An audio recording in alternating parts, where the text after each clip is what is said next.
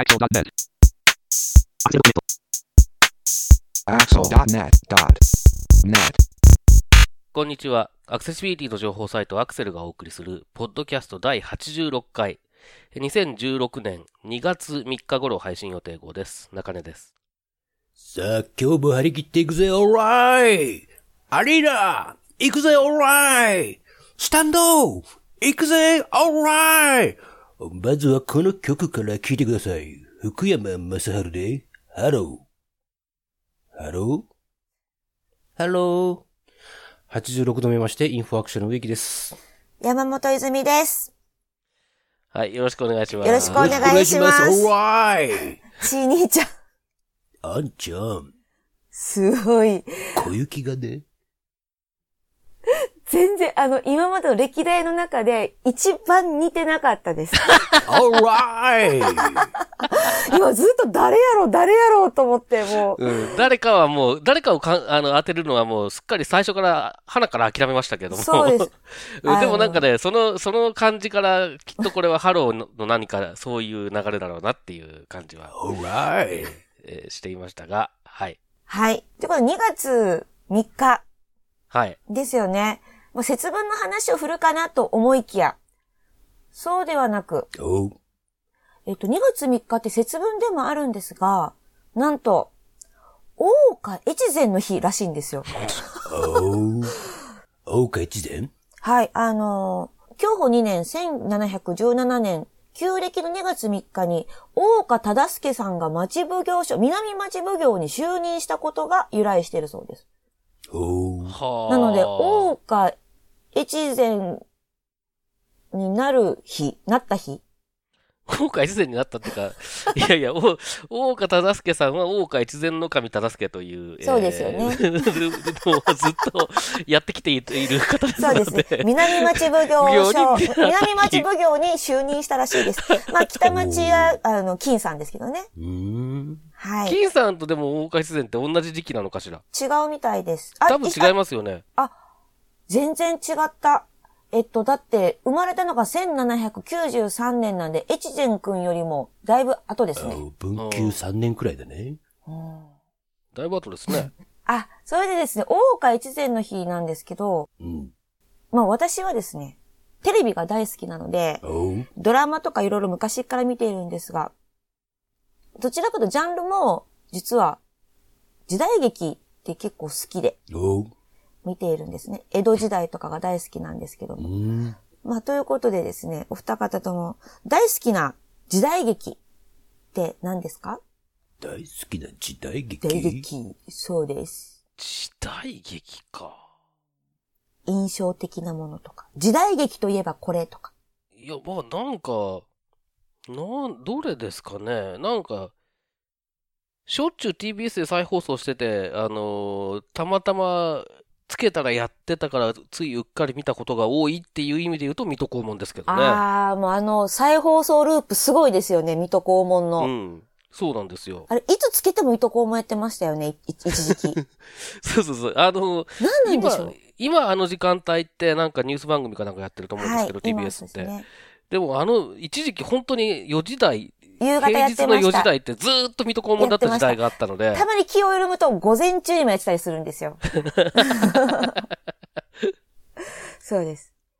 そう、なので、あのーパッと思いつくのはやっぱり水戸黄門かもしれないですね。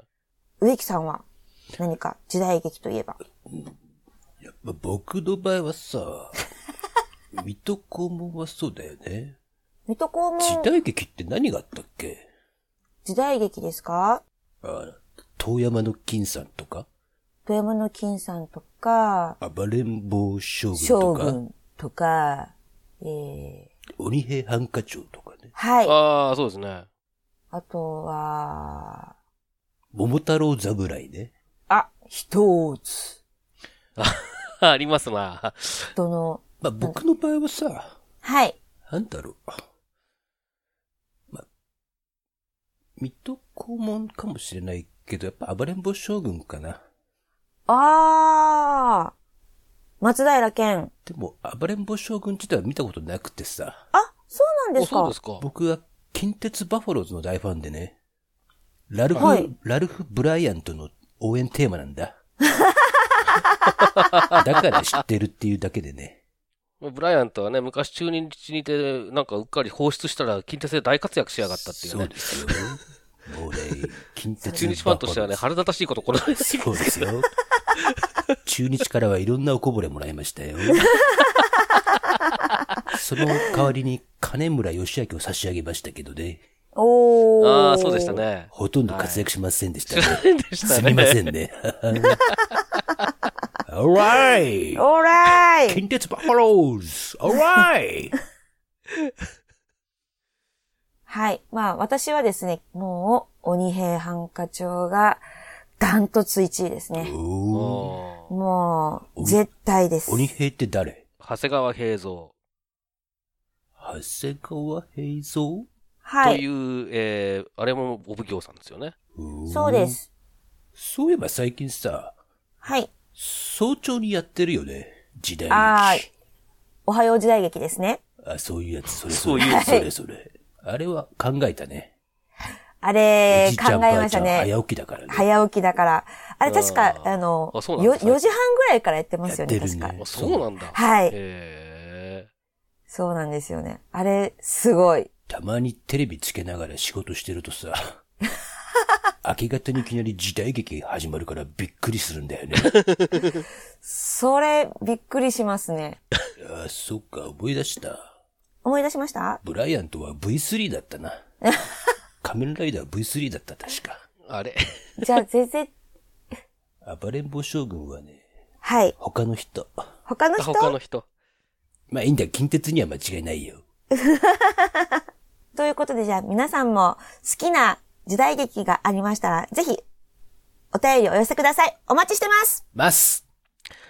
はい。では、えー今回はというか、今回もですね、えー前回もそうだったんですけれども、クリッピング、アクセルクリッピングの拾い読みえーをお届けします。はい。えーということで、今回取り上げる話題をまとめて紹介してください。はい。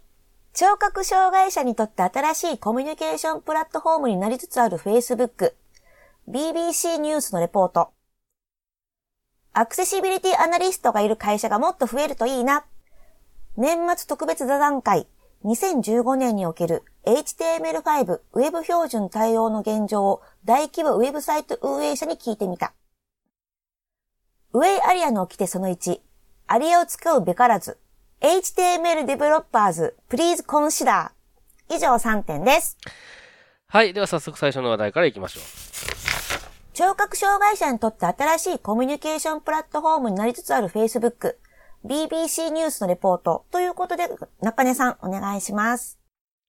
はい。えー、これは僕が選んだものですけれども、あの、まあ、えっ、と、クリッピングの方で紹介したのは BBC ニュースのレポート、記事ですね。で、あの、いずいずが読んでくれた通りで、えー Facebook が聴覚障害者の新しいコミュニケーション手段になりつつあるっていうような話なんですね。で、えっ、と、具体的にはどういうことかというと、各ユーザーの、まあ、タイムラインですね、に投稿するメッセージなんですけど、あの、動画が投稿できるようになってますよね。それで、その動画で、まあ、自分が手話で話してるのを、えー撮影して、で、それを投稿するということを聴覚障害者の人たちがし始めていると。えーで、結局そうすると、手話があの第一言語の聴覚障害者ですね。同士がコミュニケーションを取るときには、まあ、これが非常に有効なコミュニケーション手段になりつつあるようだというところに、えー注目したレポートになってます。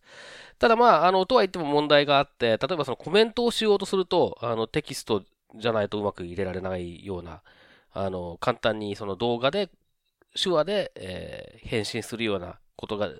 できるような感じではなないので、えー結局、せっかく手話でコミュニケーションでできるのかなと思っても、コメントはテキストにならなきゃいけなかったりとか、あというようなことがあるよというような問題も指摘されてました。で、あと、あの、やっぱりちょっと興味深いなと思ったのはですね、その、こういう、あの、オンラインで手話でやり取りするような手段がなかった時代っていうのは、え地域にある聴覚障害者の、まあ、なんていうんですかね、えー団体というほど、あの、堅苦しいものではなくて、えー確か記事の中ではデフクラブっていう、まあ、聴覚障害者のクラブっていう表現をしてましたけれども、あの地域でそういう集まりがあって、そこに手話が第一言語の人たちが集まってきて、いろんな話を顔を合わせてするっていうのが、まあ結構イギリスにおいては活発に行われていたんだけれども、だんだんその数が少なくなってきている。やはりその Facebook とかを活用することができるようになってきたので、だんだん減ってきているというようなことも指摘されていて、で、まあそうすると、あのそういったものがどんどんなくなっていく、最終的にはなくなってしまうかもねっていうようなこともちょっと書かれてました。で、そこにはそうは書いてなかったですけれども、そうすると結局その IT のリテラシーがない人、ない聴覚障害者の場合は、コミュニケーションチャンスっていうのがすごく減ってしまう可能性っていうのがあるんだろうなというようなこともちょっと僕は読んでて心配になったというところですね。ただまあ、あの全体としてはやはりその新しい技術、えー、聴覚障害者のために作られたわけではないけれども、聴覚障害者がしっかり活用できる技術というのがそこにある。で、それが普及しているっていうことに何か面白さというか可能性というかそういったものを感じた記事でした。はい、というお話です。こちら、植木さん、この取り組みとか流れっていうのは、どういうふうに見られてますか？そうですね。まあ、あのよく言われることですけど、まあ、ウェブにしろ、インターネットにしろ、ツールというか、手段というか、道具っていう言われ方をすると思いますが、まあ、その一例のような感じで、えー、今話を聞いてましたが、うん、まあでも確かにその、まあこれはこれで便利なんでしょうけども、その face to face リアリアルでこう、手話で会話をする場所がこう減っていくとしたら、それはそれでいいことなのかどうなのか、うん、どうなんだろうとは思いましたね。うん。うん。ちなみにこの記事 BBC のサイトに見に行くと、あの、メディアプレイヤーみたいなのがポーンって貼ってあって、それを押すとどうも、えっ、ー、と、BSL っていう、まあ、イギリス手話ですね。えー、イギリス手話でその内容が 再生されるらしいです。まあ僕はさっぱりわかんなかったですけど、あの、再生されてるかどうかすらわかんなかったですけれども、えー、そういう画像付きの記事でしたね。ほうん。で、あと、ま、ちょっとね、これ、えっと、関連してというか、関連全然してないっちゃしてないんですけど、えー、ちょっと面白いので紹介しておきたい話があって、あの、えー、っとですね、たまたまツイッターで見つけたんですけれども、あの、聴覚障害、もうそこしか関連してないですね。聴覚障害があるえー、人が、え、参加しているプロレスイベントというのがですね、えー、ツイッター上で流れててですね、これまあ、プロレス、で、えっと、レスラーとして聴覚障害の人が入ってると。で、まあ、それだけだったらまあまあそうかと思うんですけれども、あの、えっ、ー、とですね、すべてを手話通訳がついて、かつ、これはちょっと、あの、場内放送でやるのか、その場内だけで聞ける FM みたいなのでやるのかとか、その辺の詳しいことは、まだあんまり、えっ、と、調べてないというか聞いてないんですけれども、えー、音声解説も全部つけると。いう、そういうなんか、えー、コンテンツとして異常にアクセシビリティが高いプロレスイベントというのが、えー、2月の22日に、え新木場で開催されるというのを見てですね、ちょっとプロレスっていうのがそういう、なんていうんですかね、えっ、と、アクセシブルなコンテンツにしようっていう取り組みをやってる人たちがいるっていうことに非常にびっくりしてですね、えー、まあちょっと面白いなと思って、まあちょっとあのタイミングが合えば行きたいなと思ってるんですけれどもね、あの、あの、そういう、なん、なんでしょう、えっ、と、なかなかこうデジタルでもないデジ、デジタルコンテンツでもないんですけれども、そのそういったものをちゃんとアクセシビリティが高い形にしていこうっていう取り組みが非常に面白いなと思うので、まあ興味がある方はね、一回こういうものもちょっと覗いてみるといいのかもしれないということで、えー、これもちょっとついでに合わせてご紹介したいなと思いました。これはプロレスなウィキさん、この今のニュースとかは、あとご存知でした？まあ、そうですね。あのー、誰？ツイッターで、まあ、ツイッターで見てましたよ。ええー、まあ、面白そうですね。も、も、もしや、もしや、もしや、ば、ばばさんですか？まあ、そうですね。なるほど。はい。これは、ヒーローという。そうです、そうです。はい。ですね。2月22日。すごい。いや、ちょっとね、どんな感じになるのかっていうのは非常にちょっと意外、プロレスとこういうものの組み合わせっていうのは意外だったんでね、そうですね。ちょっと僕も気、になってるんです。僕もびっくりしましたね。ま、ということで。はい。ということで。はい。もし行かれた方がいらっしゃいましたら、レポートお待ちしてます。バス。続きまして、アクセシビリティアナリストがいる会社がもっと増えるといいな。年末特別座談会、2015年における HTML5 ウェブ標準対応の現状を大規模ウェブサイト運営者に聞いてみたという記事を私がピックアップしようと思います。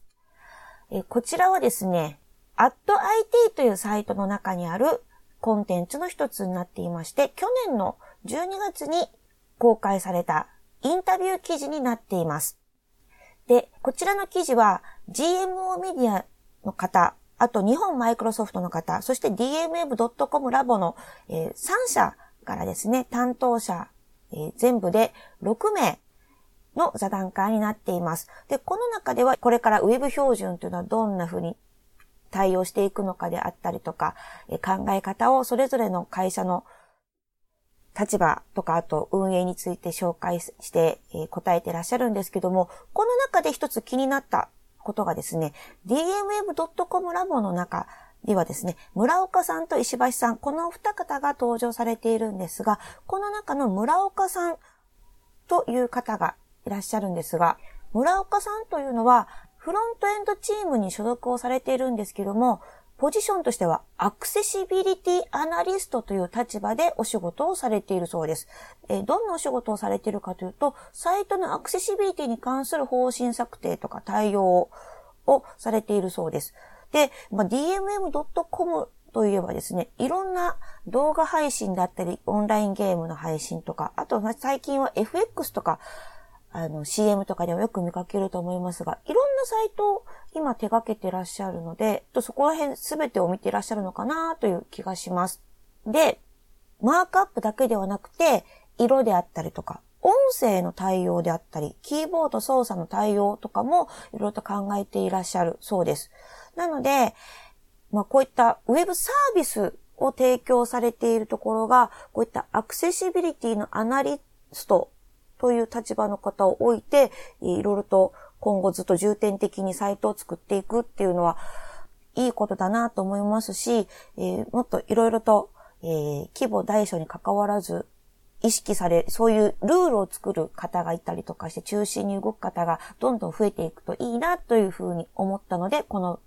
記事を取り上げてみました。ということで、中根さん、この記事の内容もそうなんですけども、会社さんでこういうアナリストとか、ウェブアクセシビリティを得意とする方を置いていくって、置い方が増えていくっていう状況っていうのは、いかがですか？えっ、と、Web アクセシビリティというものに取り組もうと思ったときにやらなきゃいけないことというか、えー見なきゃいけないことというか、というのが、まあ、例えばそうですね、10年、15年ぐらい前に比べると、もう格段に増えているので、その専門職としての担当者みたいなのが、いないと正直苦しいだろうなっていう気はするんですね。規模の大小に関わらず。確かにそうですよね。まあ、小さい規模、小規模だったらまあね、あれですけれども、それでも、やっぱり、そうですね、ある程度規模が出てきたりとか、あるああるいは更新頻度が高いところとか、えーそういったサイトだとやはりそういう人というのは、いないともう、確実にアクセシビリティを担保していこうっていうことにはつながらない。一応、頑張ってますよっていう、こう、姿勢は見せられるかもしれないんですけど、いなくても。だけど、常に気にして、常に最善の状態を維持するような、そういうことは難しいだろうなって正直思います。なので、まあ、こういった人、こういうった役職の人が増えていくということは重要だろうなと思いますし、その、そもそも一人で大丈夫なのかっていう心配もありますね、一社で。えっと、一人でいいのかっていうのは、例えばどういった心配がありますか？いや、見切れないだろうなっていう話ですね。その、もう、技術、技術動向にも明るくなきゃいけないし、アクセシビリティって幅が広いんですよ。結局、あの、最新技術を、そのアクセシビリティに関連しない最新技術と関連する最新技術と両方知らなきゃいけないし、そして、えっと、アクセシビリティに関連する最新技術っていうのは単純にウェイアリアみたいな話ももちろんありますけれども、いろんなその JavaScript のライブラリだとかコンポーネントの話も知らなきゃいけないし、じゃあスクリーンリーダーがどういうふうに対応してるかっていう話も知らなきゃいけないし、うんそれを全部一人でやるっていうのは正直なかなか大変だと思うんですよ。確かにそうですね。で、やっぱりその、それ、まあ、それだけをやってればよければ、まあ、とりあえず一人でもなんとかなるのかもしれないけど、でも今度サイトの面倒を見なきゃいけないわけですから、なかなか一人っていうのは規模が大きくなってくると特にきついだろうなと思うので、まあ、やっぱりチームを作っていくっていう方向に行かないと、あの、ちゃんとした、本当にしっかりとしたアクセシビリティっていうのはもしかしたら難しいのかもなっていうふうなことは感じますね。うん、確かに。植木さん、あの、いろいろとお仕事、いろんな、はい。えーところ、かい、あの、制作会社の方であったりとかも、えーいると思いますけど、こういったウェブ、あえっ、と、アクセシビリティを、えー専門というか、ルールを作る方が、はい。ガツ、ごどん、ドスンといてる会社さんって最近増えてきてる気がします？いやー、アクセシビリティ担当を置いている企業さんっていうのはまだほとんどないというか、僕は出会ったことがないですね。日本では。あ、日本では、あ、そうですね。まあ、海外では、まあ、例えば、Google も Yahoo もアクセシビリティチームがありますし、Facebook も Twitter も、えー、PayPal とか、うん。えー、eBay とか、ほまあ結構その、う。グローバル企業ですね。えー IT 系のサービス提供しているような企業さんはほとんど多分アクセシビリティエンジニアがいたり、アクセシビリティチームがあったり、結構あのアメリカなんかは、その、一般企業の求人で、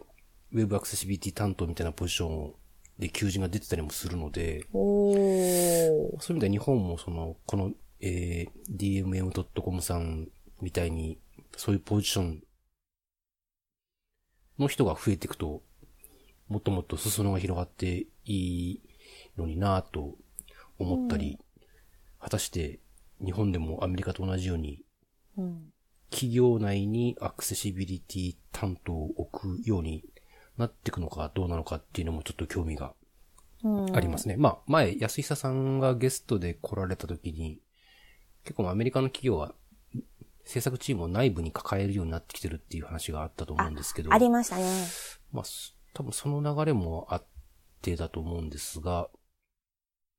最近でも日本でも結構内製化が進んでる気がしますよね。まあ、だとすると、その流れで、じゃあ、自分たちの中にアクセシビリティ担当を一人置こうっていう話にもなりやすいかなと思いますけどね。そうですよね。はい。ということで、まあ、あの今後ですね、一つの、えー役職として増えてきたらいいなという、と思って取り上げてみました。続きまして、 WAI-ARIA の掟その1、アリアを使うべからず、HTML developers, please consider ということで、こちら、植木さんお願いします。はい。ウェイアリアの掟。これ別にあの僕が勝手に作ったわけじゃなくてですね、Using Aria in HTML というドキュメントがあるんですけども、その中でいくつかウェイアリアのルールが挙げられているんですが、その一番目に挙げられているのが、平たく言うとアリアを使うなと。いうものです。一応ね、えーっとね、この Notes on Using Aria in HTML っていう、えーこれは W3C のワーキングドラフトとワーキンググループノートとかになるのかな、えーで、1、2、3、4、5、5つアリア、アリアを使うときのルールが挙げられてるんですが、そのファーストルールオブアリアユースで、えーアリア使うなと。ほ使うべからずと。う。おう。えーどういうことかというと、そのもともと HTML のいわゆる標準の要素が使えるときはそれを使えとうん。いうことで、で、まあ今日、今回このご紹介するこの HTML5 ドクターというサイトの記事なんですけども、まあロール属性って何度かこのポッドキャストでも紹介していると思うんですが、例えばですね、では、イズイズに問題です。はい、じゃじゃん。A 要素。えっ、と、リンク。はい、リンクですね。で、その、栄養素ってもともとリンクっていうロールを持ってるんですけど、書かなくてももともとももともともう入ってる。ていて、はい。で、それを、えー、スクリーンリーダーとかが解釈するときに、そのアクセシビリティ API とかっていうのを介して解釈するんですけど、はいもともと栄養素が使われていたらリンクっていうロールで解釈をしてるんですね。はい。で、その同じ栄養素に、例えばロールイコールボタンっはい。てつけると、はい。その時点で、それは、えーその栄養素は、栄養素のロールはリンクではなくて、はい。ボタンに置き換わると。おおなので、えっ、と、ソースコード上では栄養素を使っていたとしても、スクリーンリーダーにはボタンに見えると。なんですが、ボタンだったら、ボタン要素があるじゃないかと。ありますね。だったら最初から栄養素を使うんじゃなくて、ボタン要素を使いましょうという話です。おーなので、ロール属性使うと、何でもかんでも自分の好きなように、こう、何でもかんでもボタンに、多分 div 要素だってロールボタンつければボタンになるし、うん。いや、もともとボタンならボタン要素を使いなさいと。えー、いうことで、つまりまあ、HTML でもともとネイティブで、えー使える要素があるんだったらそっちを使いなさいと。それが一番、えー安定していて、みんながハッピーになれる。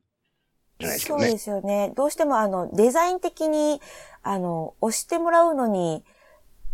ボタン風な画像とか、見た、あの、デザインをすることって、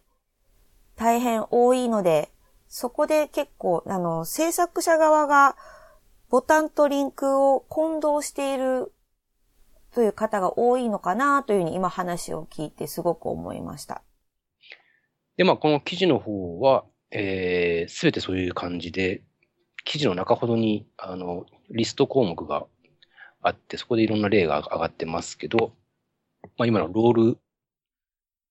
ロールイコールボタン使うんだったら、ボタン要素使いなとか、ロールイコールリンクっていうのがあるんですが、だったら A 要素使いなとかですうね。ん。えーリス、ロールイコールリストとか、ロールイコールリストアイテムってあるんですが、だったら OL とか UL で LI 要素を使えばいいじゃんとかですね。えこれじゃあなんでわざわざロールのリストアイテムっていうロールがあるんですか？これ何のためにあるんですか？まあ、HTML じゃないものをどうにかしたいときに。HTML っぽくしましょうってことなんですかね。うん、というのが、まあ、この間、あの、大藤さんがゲストの時に、えーっと、こういうまあことか話した時の。結論ですね。あの、XML ベースのものに基本的に何でも応用できるというように作られて、設計されているのがウェアリアだと思われるので、えー、というところでしょうね。まあだからこれ、本当は、ちょっとその大藤さんの回の時にも言ったかもしれないですけど、あの、ウェアリアの問題というよりは HTML5 の方で、その自分が持っているロールを上書きできてしまうような仕様になっていることが多分問題なんだというふうに僕は思っていて、なので HTML5 がいけてないっていうことなんじゃないのかなというのが、まあ、僕の基本的には意見ですね、これに関しては。まあそうですね。できるようにしちゃうからこういうことやる人がいるわけで、できるようにしなきゃいいんですよ、こんなのはね。というふうに思いますね。それはそうですね。確かにね。アリア、パワフルなものではありますが、はい。使うなと。HTML の標準の要素、属性じゃどうにもならんと。いう時にはしょうがないから使っていいよと。いうことですな。これ中根さん、このリンク栄養素に対して、えーボタンよ、ボタンロール属性がついたときって読み上げて、あボタンとして読みますよ。ボタンとして読むんですね。ありがとうございます。ということで、クリッピング拾い読みは以上です。はい。はい。ということで、2月に入りましたので、2月といえば、お待ちかねのアクセルミートアップ011開催します。えー、このポッドキャストでも何度か紹介していますけども、アクセルミートアップ011ロービジョン知ってるというイベントを開催します。日時は2016年2月11日木曜日だけど祝日、えー1時半から4時半の3時間のイベントになっています。場所は、小川町、東京の小川町にあるタムコワーキング東京です。現在、絶賛、申し込み受付中です。お待ちしてます。ます。それで、こちら、中根さん、えー、ロービジョンって知ってるというテーマなんですけど、見どころ、教えてください。はい。えーと、まあ、同じ話を何度もしてるような気分になってきてますが、同じ話話を何度も聞かされる方ごめんなさい。えーと、基本的に、まあ、ロービジョン、えー見えにくい、見づらい、えーそういった状態の視覚障害ですね。えー全盲ではない視覚障害、えのことを言いますけれども、ロービジョンっていろんなパターンがありますよということをまず理解していただくというのが一番大きなポイントです。えーまあ、本当に視力が弱いっていう人もいますし、視野が狭いっていう人もいますし、で、そういった、えー当事者3名、それぞれ違った見え方の3名ですけれども、に、えお話をしていただいて、えーまあ、ロービジョンの多様性というものを知っていただきたいというふうに思っています。で、それを踏まえて、アプリ開発ですとか、ウェブ開発とか、そういった時のですね、画面設計、えー画面デザイン、そういうようなことをするときに、じゃあ、ロービジョンのユーザーにとって使いやすいものはどんなものなのかとか、えーそんなようなことをですね、あの、実際の例とか、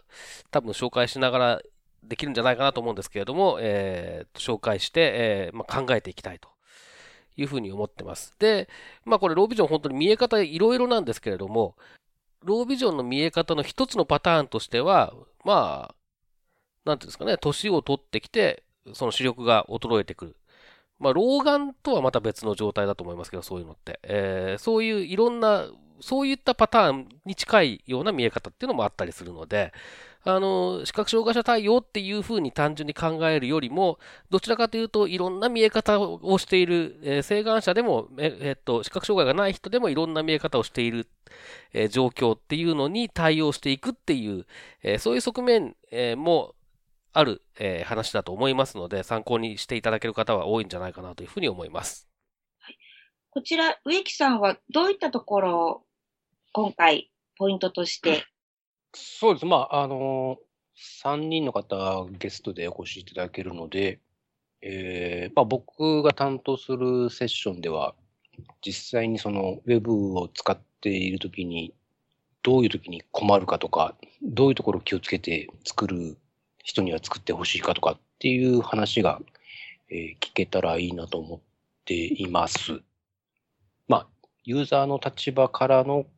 コメントってなかなか、えー聞ける機会があるようでないので、そういう意味で非常に楽しみにしてます。はい。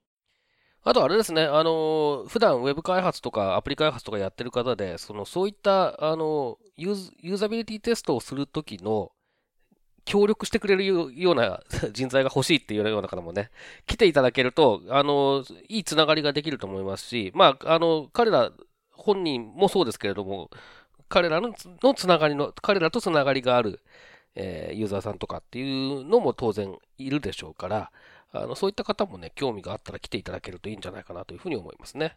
はい。現在約20人近いお申し込みがあって、もうちょっとだけ会場が今回広いので、もうちょっとだけ入りそうなので、まだ迷ってるなっていう方いらっしゃいましたら、ぜひこの機会にお申し込みお待ちしてます。ますじゃあもう一度詳細をお伝えします。アクセルミートアップ011ロービジョンって知ってる？は2016年2月11日の木曜日です。受付は1時から、スタートは1時半からです。場所は東京都の小川町にあるタムコワーキング東京です。現在前売り2500円で申し込みを受け付けています。もしくは、えっ、と、メールマガジンですね。メールマガをご購読の方は2000円でご参加いただけます。もう一つ、そして当日は、えー当日現金払いがいいよっていう方は3000円になります。はい。で、メルマガ購読の方は2500円ですね、当日は。はい。当日現金の方ですね。はいで前入りの方は、クレジットカードまたまたはペイパルでのお支払いが可能です。はい。ということで、えー、多くの方のご参加をお待ちしております。ますます。alright! イエーという